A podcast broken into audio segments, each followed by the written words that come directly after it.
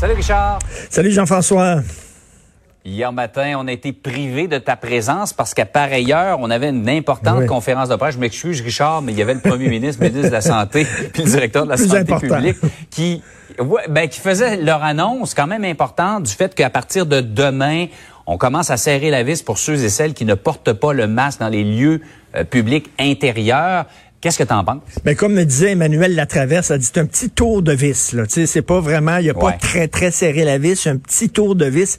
Il y avait beaucoup de pression, cela dit, sur euh, le, le, premier ministre, parce que je me souviens là, de, du blog de notre ami avocat François-David Bernier qui a écrit, c'est bien beau d'avoir euh, des règlements, mais si on ne les applique pas, ça sert à quoi exactement?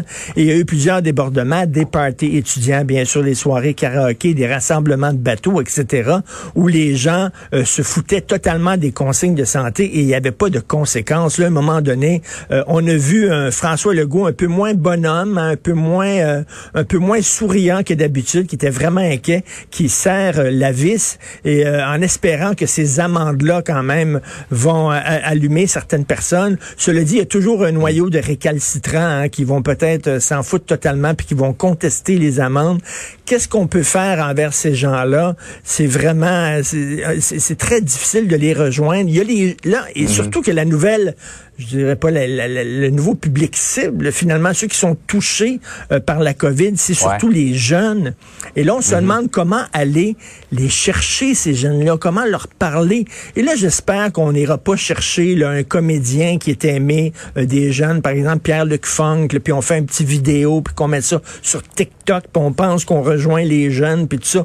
Ce qu'il faut faire, ce serait leur montrer des jeunes qui ont eu la COVID, des témoignages, qui l'ont pas trouvé drôle, qui ont souffert, qui ont trouvé ça dur, peut-être même des parents de jeunes qui sont morts de la COVID parce que malheureusement, il y en a eu, et d'allumer les mhm. jeunes en disant, regardez, c'est important, là, dire arriver avec des messages un peu plus chocs en disant, vous pouvez attraper la COVID, à un moment donné, allumez, portez le masque, protégez-vous et protégez les autres.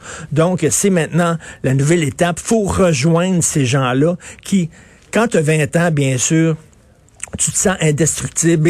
Et, écoute, Jean-François, faut le dire, là, avoir 20 ans aujourd'hui, c'est pas drôle parce que quand tu as 20 ans, tu es une machine à avoir du fun, tu es une machine à socialiser.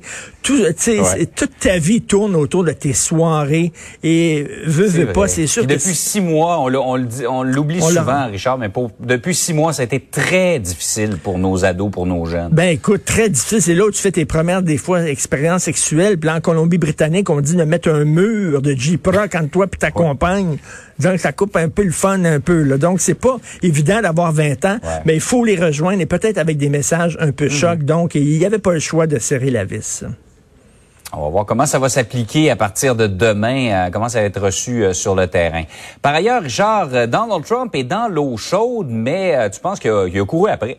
C'est ce qu'on appelle le sauto-pelure de bananiser. Donc, Donald Trump qui a accordé 18 entrevues à Bob Woodward, le fameux journaliste américain. Et là, je ne, je ne comprends pas. Ça montre à quel point ce gars-là se pense euh, indestructible et se pense mhm. génial et tout ça.